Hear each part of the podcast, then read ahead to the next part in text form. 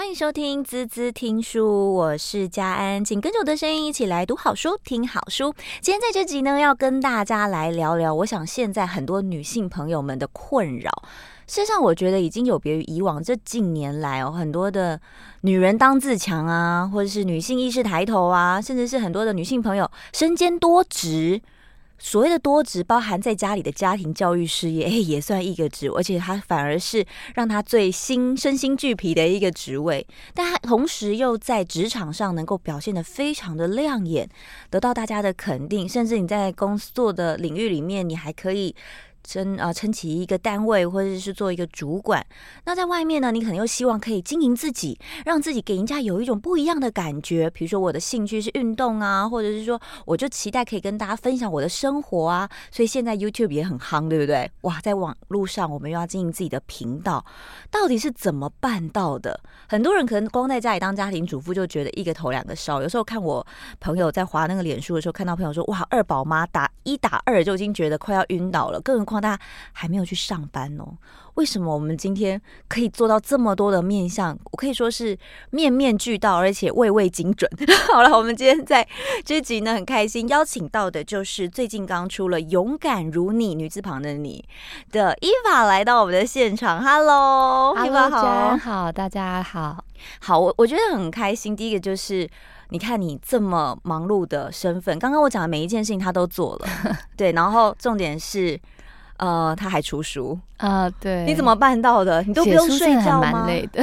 因 为我每天其实我有一个智慧手表在追踪我的睡眠情况，嗯，然后我每周平均睡眠大概有六个半小时，有时候会到七个小时，所以我算睡得还蛮睡得很多，可能睡得比我还多 哎、欸，对，是不是？你怎么办到的？我觉得我们一开始先聊聊你想要做呃出书这件事情好了。嗯嗯，嗯，你怎么会想把你这样的生活记录下来？是哪一个动力推？就促使你做这件事情。嗯、我大概从二零一一年就开始有在脸书上有一个粉丝页叫“女人进阶 To Be a Better Me”，然后那时候大概是刚生完小孩，嗯，然后生活整个大转变，所以每天都会有很多新鲜的事情要记录下来，像是现在很多人会替自己的小孩呃成立粉丝页嘛，晒晒小孩这样。但我那时候因为大概呃。工作上也在拼，然后呃也在尝试不同的社群平台，因为我那时候是做呃科技业品牌公司里面的行销，嗯、所以说哦那时候有很多社群平台出来，像是 YouTube、Facebook、Plurk 啊、呃、Twitter，、嗯、然后我就想说，哎，其实我也可以用呃各种不同内容在平台上尝试，然后再来就是呃。工作上、小孩，然后都有很多新的体验，所以我就在这个粉丝页上开始慢慢分享自己的生活，就是包含产后减肥啦，哦，然后很多妈妈 很有共鸣，很有共鸣，对，就是单身女生也很爱看减肥这件事，对对对，然后呃，职场上的一些纠结啦，带小孩，还有就是呃，跟公婆啊、家庭的一些沟通，后来越写越对于职场。跟家庭的这个平衡的议题越来越有心得，嗯，你会发现，呃，真正那个时候在写这个议题的人很少，嗯，然后呃，应该说在社群平台上分享的女强人很少，所以说他们很难呃在平常的平台上看到，就是很在意工作表现的女生分享这块领域的东西。对，我觉得你算是出来很早的，对，嗯，所以说呃。后来会有很多读者来信哦，就是平常会写布洛克嘛，布洛格，然后呃粉丝上的发文，就会有很多读者来信说，哎，他其实也很纠结在职场上跟家庭上的平衡。嗯对，到底要不要去工作，或者是到底工作怎么样去取舍？比如说我下班的时间可能接小孩就来不及呀、啊，或等等的，就是愧疚感啦，或者时间上安排。哦、然后我发现，哎，有这样子问题的人好多哦。然后，所以我就开始大量的写这样子的议题，越写越觉得说，哎，其实透过我这个平台是不够的，看可不可以把它。出成书，嗯，然后连同自己这几年来的一些挣扎跟纠结，更系统化的让大家知道怎么面对，这样这太重要了。到底要怎么样面对？嗯、呃，其实，在你的书里，我觉得有一句话我听了非常的，我非常喜欢这个说法，就你觉得妈妈是上天给你的礼物。就这个职位是上天给你的礼物。嗯、我觉得每个女人不见得生育养育小孩，但是大家看着自己的母亲，因为每个人都是被妈妈生出来的，对是哎、欸、，OK。但你看着这些母亲，你会感受得到，比如说在你成长的历程当中，你会感受到妈妈的牺牲，感受到妈妈的无奈，嗯、感受到妈妈可能做了某些事情之后，哎、欸，她会感觉比较开心。嗯哼，因为我觉得小孩很有趣，有时候你也会希望妈妈开心，对，因为让日子比较好过，是这样吗？妈妈情绪好，全家情绪就好。真的，真的，我觉得这大家都很有共鸣。所以，呃，当你成为妈妈的时候，那时候的你已经想好你要做这么多角色了吗？嗯、我觉得这是一个顺水推舟，还是你本身就在你的人生规划里面呢？嗯，其实我没有预期这么早生小孩。哎、欸，其实我是二十六岁的时候。嗯，就生小孩，二十五岁结婚，对，你蛮早生的，我这样很早，对不对？嗯、我等于国外念完硕士回来，然后就被就被池先生给定了，就被池先催着说啊，先订婚。订婚过了一年，他就会问说，哎，要不要结婚？结婚之后，他就会说，哎，要不要生小孩？哎，我发现池先生是一个蛮传统的。男人没有，就她老公啦。对我老公，我觉得他是因为他就是遇到一匹野马，嗯、然后他就会觉得说，哎、想办法把他赶快抓住，对，拴住他这样子。哎呦，所以我算很早，所以我当初就会觉得说，哎、欸，其实我还想要在事业上冲刺的时候，怎么就生小孩了？嗯、然后那时候、会觉得有点突然啊，就是觉得说我还不想要放弃工作这一块，嗯，所以说就会有一点逼迫自己在。两块都要做到好啊，嗯，所以如果说好，假设我真的是现在平均生育年龄三十五岁、三十六岁的时候才生，嗯、我那时候可能在职场上会搞不好没那么多追求，可能会觉得说啊，也拼了十几年了，好好照顾小孩，对。但就因为我生在一个太年轻的时段，所以那时候特别心不甘情不愿，所以就会觉得不想放，每一块都不想放。嗯，我觉得会有一种好像跟一般人有点颠倒过来走，就你先把家庭，哎、嗯，这比较富，就是我们讲什么修身齐家，哦，修身治国齐家平天下的概念，就你先把家给稳定好了，这样子。嗯，对，对就是家里的状态，事实上对你来讲，相对是，呃，你都已经上手了，但是你才、嗯、才刚开始走，嗯、呃，我们比如说大家还在冲刺事业啊，嗯，对你来讲，哎，其实我觉得这是一个还不错的。方式，对于现在如果早婚的朋友来讲，嗯、其实给他们很大的鼓励。对，因为你不用担心孩子长大，你又不用错过他的成长，然后你又可以完成自己的梦想。对，这是一个还蛮有趣的状况，就是说，如果通常呃很早结婚的，他可能事业那时候还没有成，嗯、所以他比较一些 CP 值之后，他就会觉得说，哎、欸，我搞不好保姆费也是四万块，对啊，然后自己带自己。呃，就是上班也是四万块，因为那时候可能年轻薪水没那么高，他可能就会牺相对于说，那我就牺牲工作好了，我摆在家庭。嗯，然后如果就是三十五岁、三十六岁，可能薪水已经到八万左右了，他就会觉得说，我应该要好好的赚钱，然后让我小孩过更好的生活之类的，反正他就会有。成本价值上的比较，嗯嗯，对。但我那时候因为刚从国外修完硕士回来，就会觉得说不行，我才工作开刚要起飞，怎么可以放弃？然后呃不行，我那么年轻生小孩，身边都没有人生小孩，所以我更应该要把它带好。反而有一种就是不行，我要双头进行的感觉。嗯，我觉得这反而是。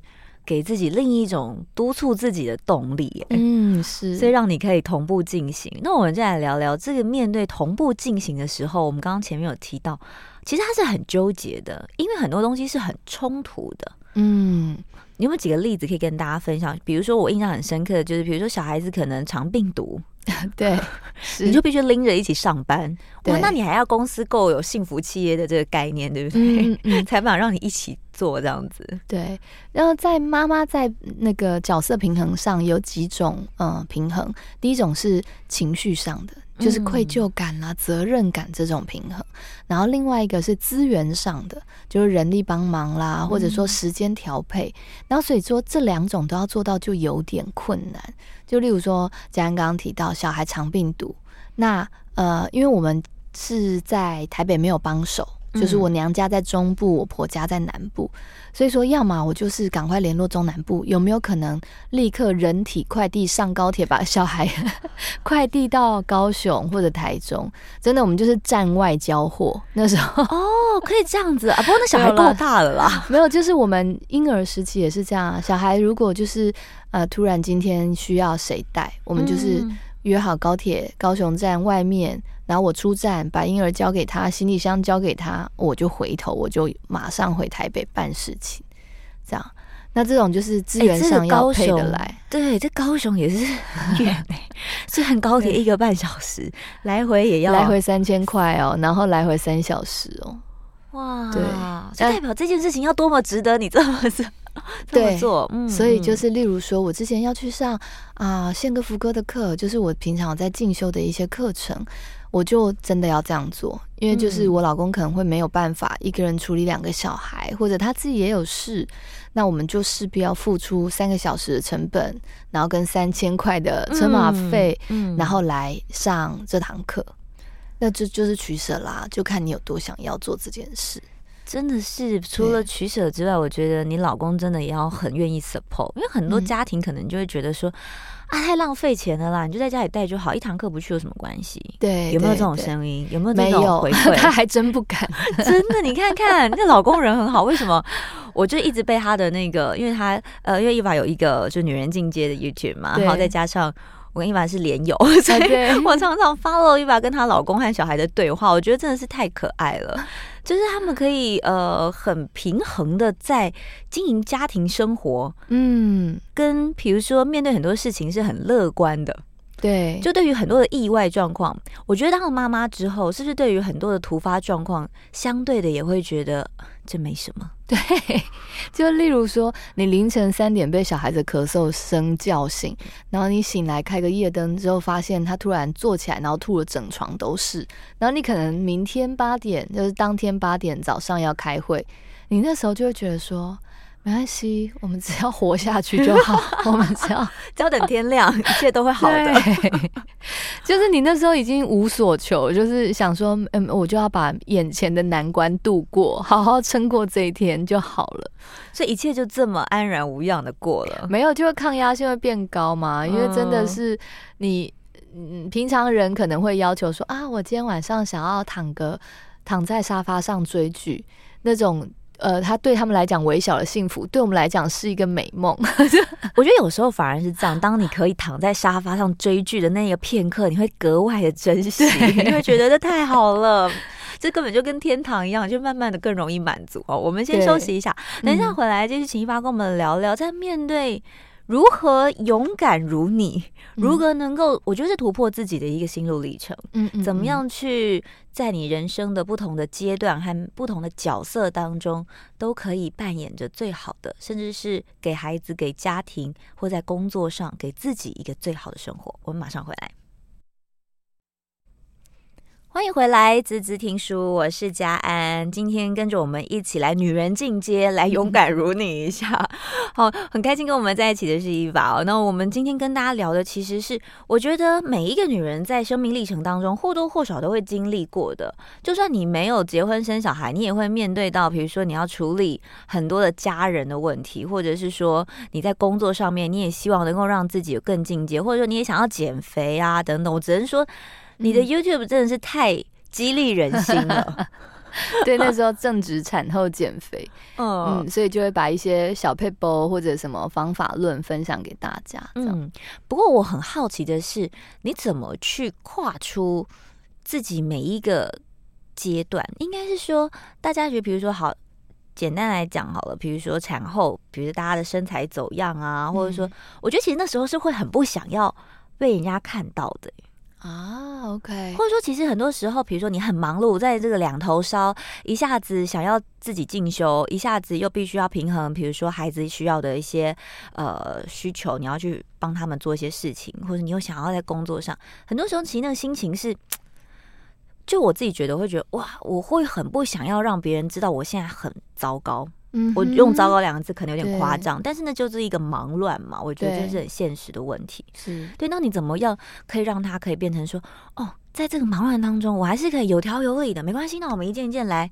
嗯嗯，那个心情的转换，我觉得是很特别的。我觉得是因为一开始我对于就是这整呃，就是我人生的定位就在，就像我的粉丝的名称一样，就是 To be a better me，所以我就会觉得。不管怎么样，事情就是会。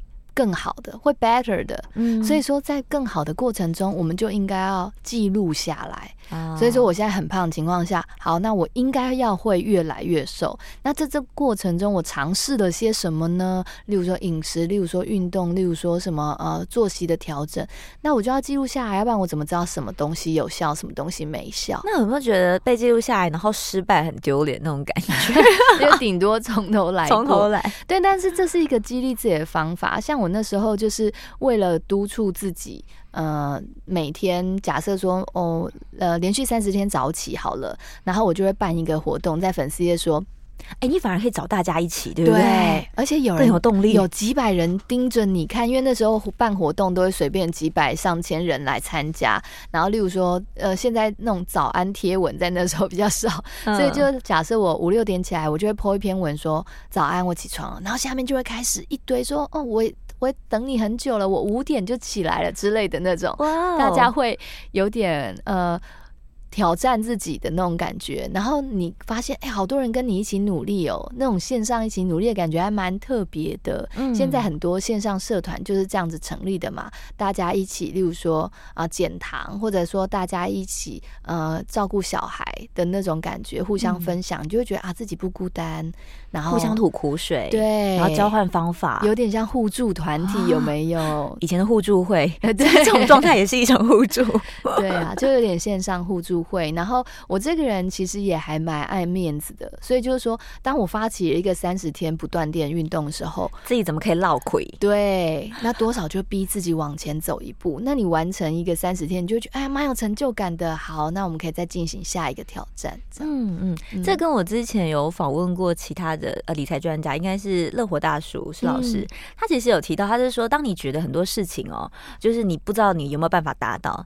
然后你不知道你有没有动力去做这件事情，你就先在脸书上发文，对，喊声，对，先喊声，让大家知道你会去做。他说没有成功，那是应该的，因为我今年纪大了。但是，但是我如果没有把它做完，那就会有很多人提醒我说：“哎，你不是说你要做什么做什么吗？”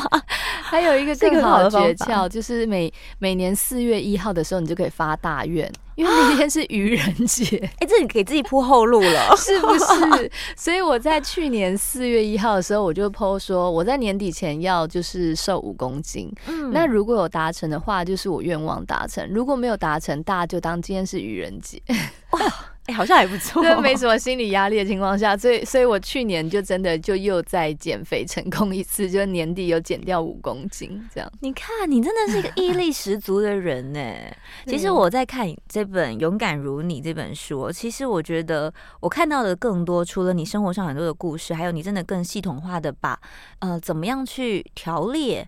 生活当中每一件大大小小的事情，嗯，我觉得每一件大大小小的事情都被你当做是一件很重要的事情，所以你才有办法把它，嗯，很流畅的完成。我的感觉是这样，嗯嗯，但同时就是我觉得你是一个对自己要求很高的人，嗯嗯嗯，你觉得是这样子吗？我觉得嘉安刚刚讲一个很有趣的点，就是说我会把生活大大小小事情当做很重要的事情，应该要这样讲，这件事情有一个前提会被我列进来当。大小事项的，它就已经是被我检视跟判定是很重要的事了。嗯嗯，就是说，呃，我对自我要求很高，是因为我资源有限，那我想做的事情很多，所以说我不会每一件事情都要求到一百分，只有被我列为应该要重要列管的事情，我才会做到一百分。所以说，前头的目标设定很重要。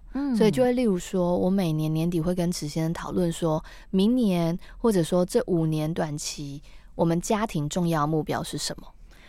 哇，你把它当公司在经营？对，因为你要找重要伙伴讨论嘛。例如说，好，我在意的是小孩的作息，但你在意的可能不是。那我们在啊、呃、教养小孩上就会出现分意见分歧嘛。嗯，或者说我希望的是接下来三五年安排小孩周末都。很多户外活动，但假设他想要安排很多小孩的，例如说安亲班，那个学艺就是、嗯、才艺班，才艺班，那我们就一定会冲突啦。那这个在讨论的过程当中，嗯、因为不见得每个人都嫁给池先生嘛，对对，所以这个你们怎么去沟通？包含比如说一些冲突或者是一些意见不同的时候，嗯、我觉得就是呃看。在意的点是什么？像例如说，我就会很在意，嗯、呃，小孩的礼貌跟那个呃，不要过度用三 C。嗯，好，那他对这件事情就超级无所谓，他自己就在玩、啊，他自己好爱玩电动，他还就买很多电动给孩子或者什么的，所以我们就要讨论出，我说哦，那我的呃底线是什么？嗯，然后呃，一天最多几小时？对，一天最多几波段，然后要休息多少？然后六日可不可以看这样子？嗯、那他就要配合我，那他就会提出说，那他希望的是说，每年至少要带小孩出国一次。那因为我这么忙的情况下，他就一定要先一年前跟我讨论时程，嗯，嗯，因为我可能今年就会有明年。呃，公司重要活动的时辰了，对对，可以马上就知道。对，我就会跟他讲说，好，如果你真的要去，那我希望，例如说，不要是欧美，好，就是因为我可能在回复工作上会有点困难，然后我我希望可能在五天内，类似这样，好，那就各让一步。哇，真的是公司化经营家庭，对，这也是一种很棒的策略化啦，啊、策略，因为就是很多人会比较呃觉得随性的处理这些事。但是就会说啊，你看我们这样沟通不良。我想说，对啊，因为你们没有系统化沟通啊。其实我有时候觉得，当很多的夫妻在互相对话的同时，他们都忽略一件事情，就是大家最在意的那件事，然后都以为彼此知道。嗯，对，所以沟通多重要。嗯，嗯，真的，你就会发现，因为我自己有主持婚礼，所以你就发现很多的新人，当他们在讨论一件事情，就完全在。平行线上讨论的时候，到底，所以就觉得池仙很厉害。应该是说你们两位很厉害，是你们可以很明确的把自己想要的拉出来。嗯嗯嗯，哦，这也是要慢慢问，因为池仙也不善言辞，然后不就他比较不爱讲他的想法，所以你就是会追问他。对，我就会慢慢问他，然后有时候也会不小心踩到他地雷，我就会跟他说：“你这件事情如果在意，你要提早跟我讲，因为我太忙，我不会注意到。”你的一些小细节，这样，那他也是也是慢慢练啊，神队友是要雕出来的，慢慢的 雕琢他。对，大家加油，对，继续雕琢你隔壁的神队友。对呀、啊，像是很多事情你要真的讲很明白，很多女生会觉得说，哎、欸，我的委屈你一定知道，我的付出你一定了解。对，没有、哦，没有，没这回事，他们根本什么都嘛不知道。是，而且。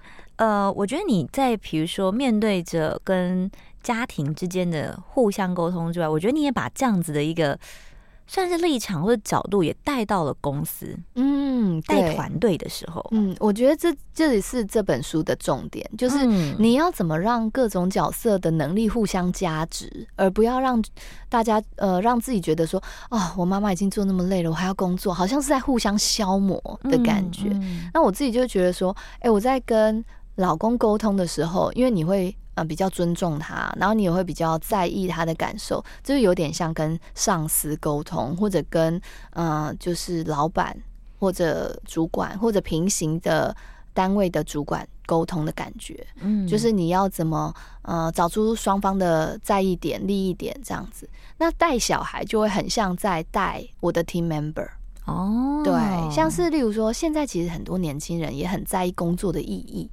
他们比较不在意，就是说啊，我要很努力工作，然后赚取高薪。他们会比较在意说，哦，这个工作有没有让我觉得呃付出很值得？那你就要去替他们想说，那他们可以在工作上学到什么？他们可以发挥什么？嗯、那他们你可以容许他们错几次？嗯，啊，这是不是就很像在带小孩？超像。对，就是因为好小，你带小孩的时候，你比较不会怕他跌倒，就不让他学走路。类似这样概念，嗯，就是你，嗯，例如说你教他洗碗，你会可能让他先洗一次，然后才告诉他，呃，污垢在哪里，怎么样洗才干净，嗯，哦，这是一种教学模式。嗯，那我可能就会在家庭中，最近这块很有心得，我就会运用到工作上，我就会例如说，先让同事写提案。提案出来之后，我才会告诉他说：“你这里根本没有做市场 survey，你没有抓到客户痛点，嗯、然后你没有做 call to action，告诉客户说接下来我们会做哪三个事情。对，嗯、就对他就会跟带小孩很像，然后就有点像互相实验，互相学到一些小技巧，然后又可以应用在另外一个角色上。对，这真的其实还蛮有成就感的哦。对呀、啊，对不对？嗯、就是在当你。互相这样应用的过程当中，像很多的职业妇女回到家可能觉得哦，我超累的，我真的不想再管任何事情，然后她就觉得可能觉得很烦躁吧。但其实你只要多一点留意，或者是再多一点点的心思，你会发现生活当中的一些事情，它是可以在你职场上面，或许你也可以看到一些蛛丝马迹。嗯嗯嗯嗯，对，就是沟通能力一定不会只有家庭沟通单方面去成长嘛。对，对，这个真的很不容易。嗯、那有没有几个好玩的例子？比如说你的同事会不会觉得天哪，那你像我妈一样，你说唠叨、哦、会吗？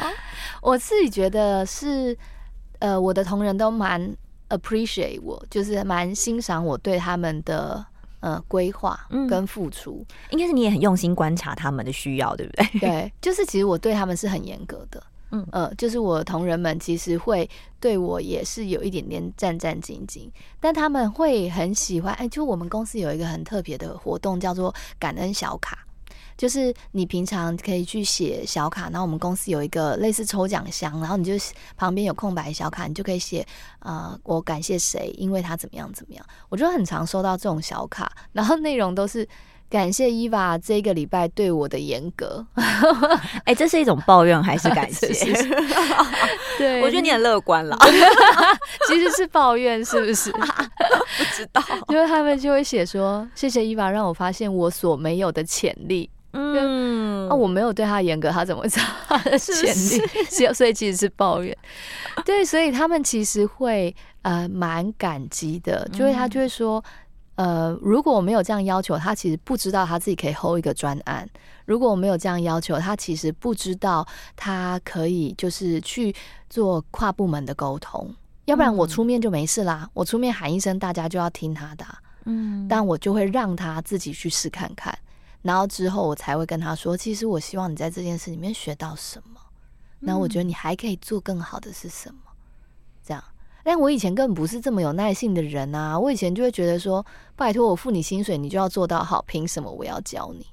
嗯，对，但多半主管的的心态，嗯、对。那因为很多人经历过烂主管，他们就会很珍惜替他们想的好主管。对，那他们就会觉得说，哎、欸，伊法，你为什么会这样啊？为什么会容许我犯错？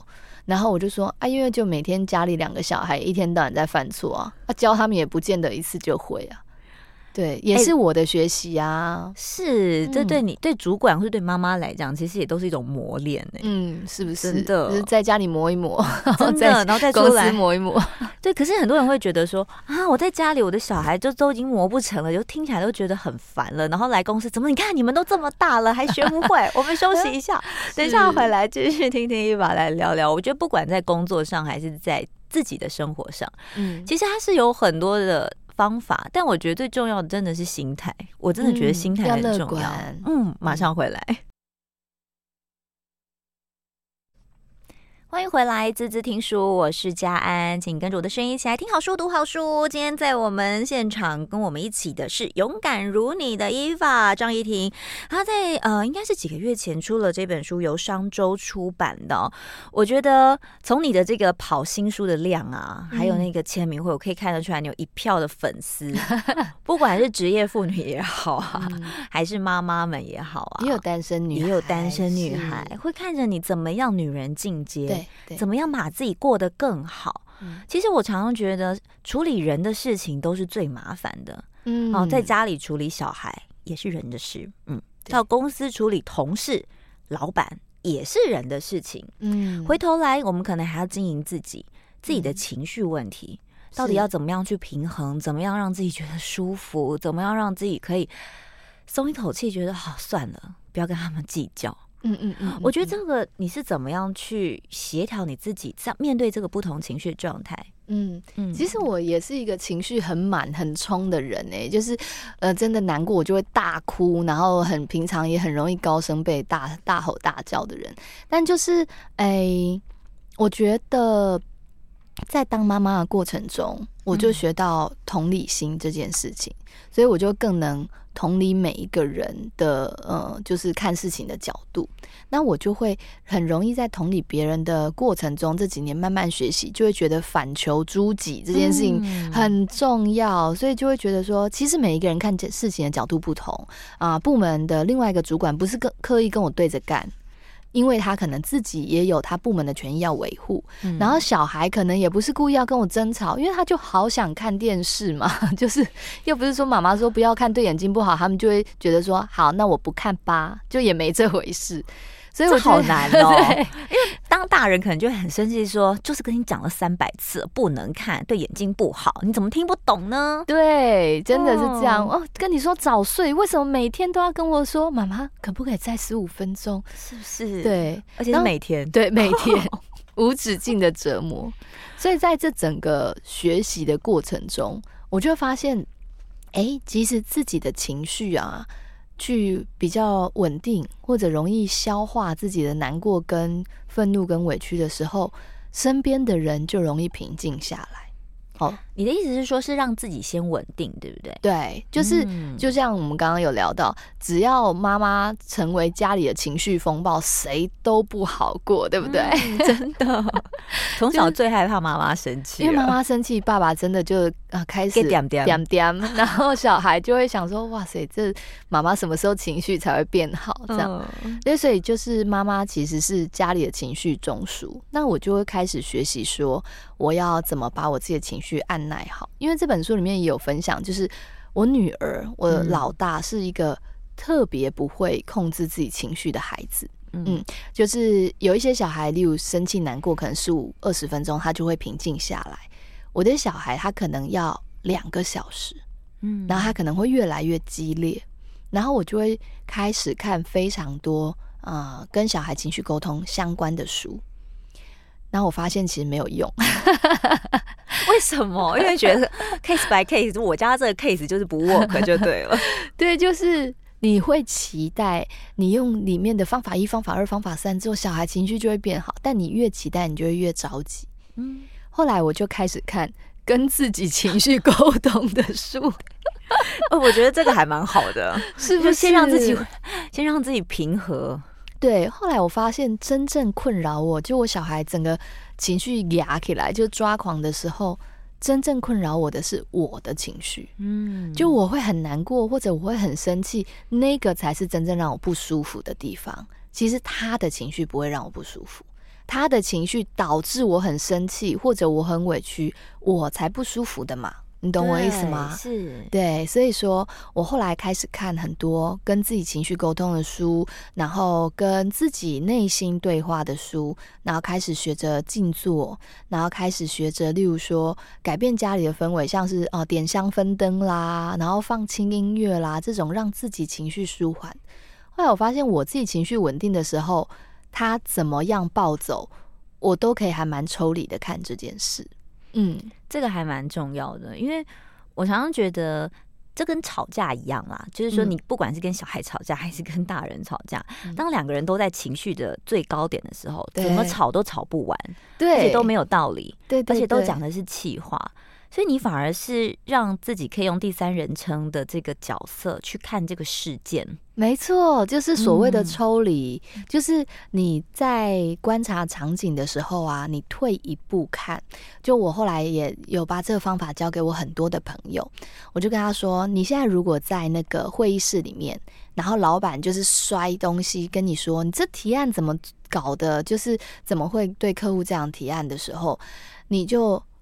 抽离自己的灵魂，好像退一步站在旁边看着长得很像老板的人在骂着一个长得很像你的人，然后你就去观察。如果你可以更冷静下来的时候，你就去看说，老板这时候骂的时候，他是是什么状况？是他自己情绪也 hold 不住吗？还是他其其实是借由骂你，他要让其他部门也警惕什么？嗯、对，那你这个时候再退一步看看现在站着的你。你现在很委屈吗？为什么委屈？因为你昨天熬夜做了一个晚上吗？那你委屈的原因是你希望得到老板的夸奖吗？还是因为他在别人面前骂你，你难堪了呢？然后当你有办法做到观察这件事啊，情绪就淡下去了。嗯嗯，所以就是例如说回到家里，我在跟我老公争吵说，呃，谁带小孩才是对的时候，你也是退一步，就有点像是呃灵魂抽开，像是呃假设自己现在是另外一个人走到。房间门口，嗯，然后再看类似电影场景，两个人剑拔弩张的在吵架的时候，你去看说谁现在比较生气，然后谁现在比较难过，你觉得谁现在有可能会吵赢？OK，你变成一个编剧，嗯，有点像是在看这样子，用、另一个视角去看一些事件，对，然后你这样子的时候，你就没那么难过了。其实我觉得这是一个修炼呢，嗯。嗯，对自己的一个修炼，因为很多人在情绪当下的时候，他是很难抽离的，我相信。所以，所以当我们能够去做到让自己抽离，有时候我会觉得，是不是我对这件事情过于理性，或者是说我可以把这件事情变成一个第三方事件？我觉得这是要练习的。对对，可能有的人就会说，你现在是觉得无所谓吗？哦，对不对？你现在是不在意吗？所以对你来讲不干你的事吗？我觉得很多时候反而在协调的过程当中，还有你的应对的态度，嗯，我觉得这是你很厉害的地方。对，但我的抽离也不是说啊，我瞬间就没有反应，或者我瞬间就变得很冷漠。嗯，我只是试图去做到情绪松绑这件事情，就是试图用。观察的角色，看看我现在真的好生气、好难过，到底是为什么？嗯、因为像是英文讲的说 “I am angry”，嗯，或者说 “I am happy”，它可以翻成说我很快乐，或者我很呃生气嘛。但是它可以翻成 “I am angry”，我是生气。OK，跟 “I am happy” 就是我是快乐。它其实就把我跟快乐当做同一件事情了。嗯，但其实。不是啊，你是你啊，快乐只是一个你闪过去的情绪，所以我们要一直练习的就是松绑这件事。然后我觉得啊，身为职业妇女，只要有办法观察情绪或者做情绪松绑，所有事情就会容易一百倍。嗯，这真的是今天最。最重要的功课要送给大家，嗯、真的，对，情绪松绑很重要，要让自己可以轻松，你才不会觉得身上有好多的束缚。然后因为一个束缚牵着另一个束缚，嗯、会让你有一个连锁效应。然后你回家回到家，老公跟小孩也会觉得我是扫到台风尾吗？哎，对对对，还是怎么样？为什么？那我又不是我这边又不是办公室，你为什么又要把不同的情绪？或是回到公司的时候，同事会觉得你怎样？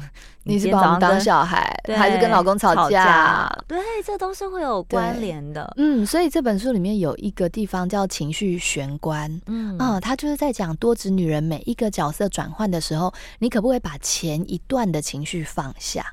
啊，那就是像要有。家里的玄关这种东西，你一进家门的时候，你在玄关是啊，脱掉外套，然后放下包包，脱鞋子，然后才进家门嘛。嗯所以你不是直接从外面就冲进来，走进卧室的感觉。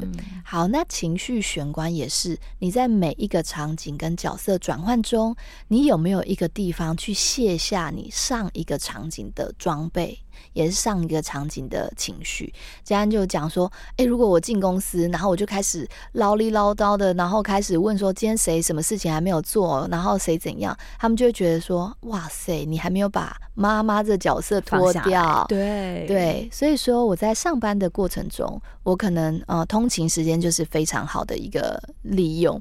你就可以例如说听一些有声书，那我上班的上班前通常都是呃手忙脚乱带小孩催他们赶快刷洗脸，什么妈妈要迟到，妈妈有会要开，所以其实会是一个蛮急躁的情绪。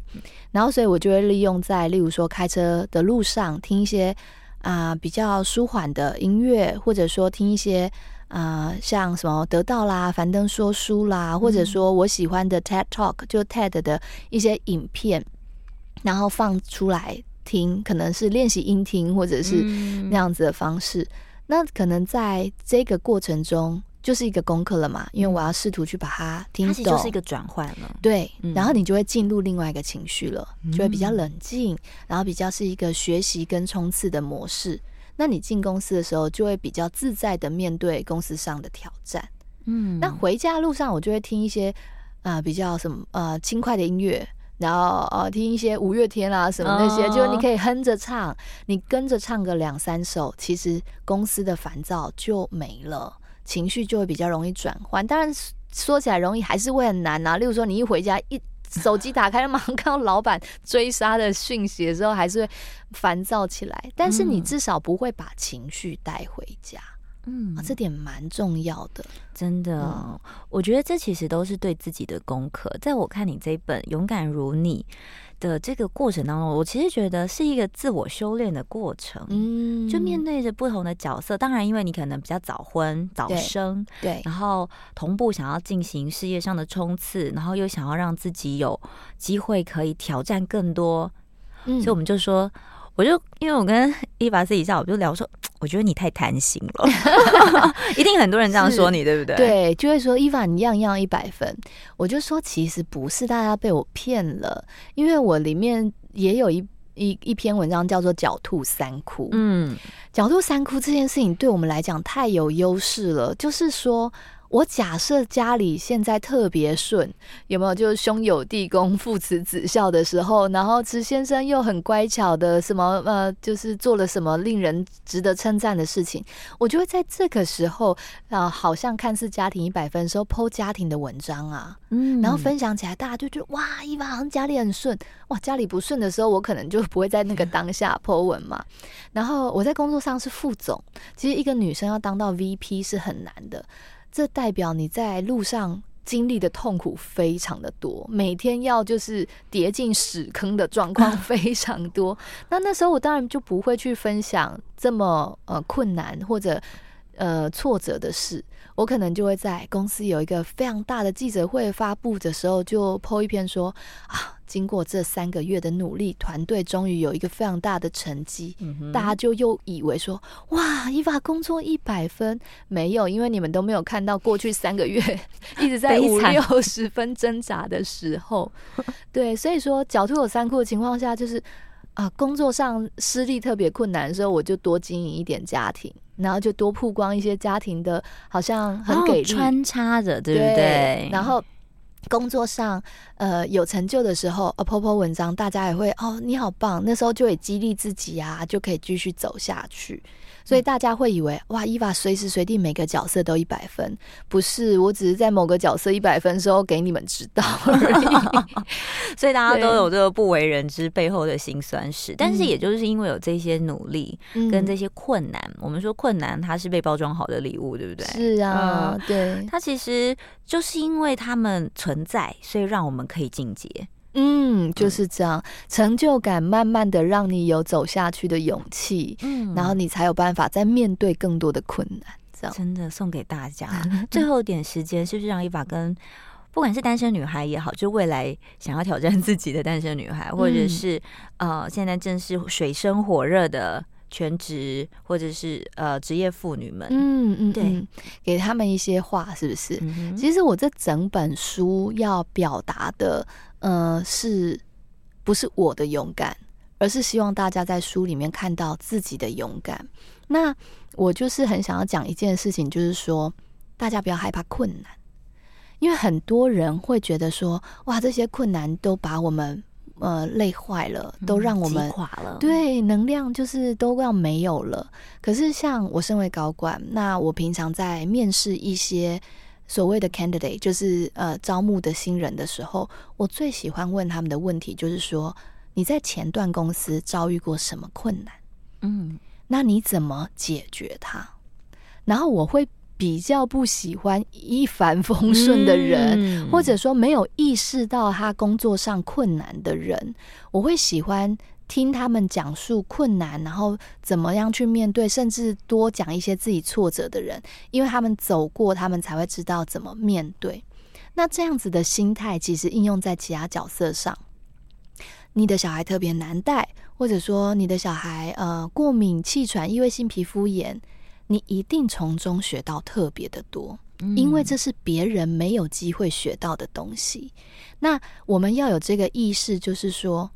我变强了，我学到了，我比别人厉害了，这样子的方式去鼓励自己，嗯、而不是说我好辛苦，我好累。其实你在面对的东西是一样的，但是你心态不同的情况下，其实你就会更有力量去面对另外一个角色的挑战。我觉得这个是我很想要告诉很多职业妇女或单身女孩的，嗯、就是你们一定要从苦难跟困难中看到自己能力的增长。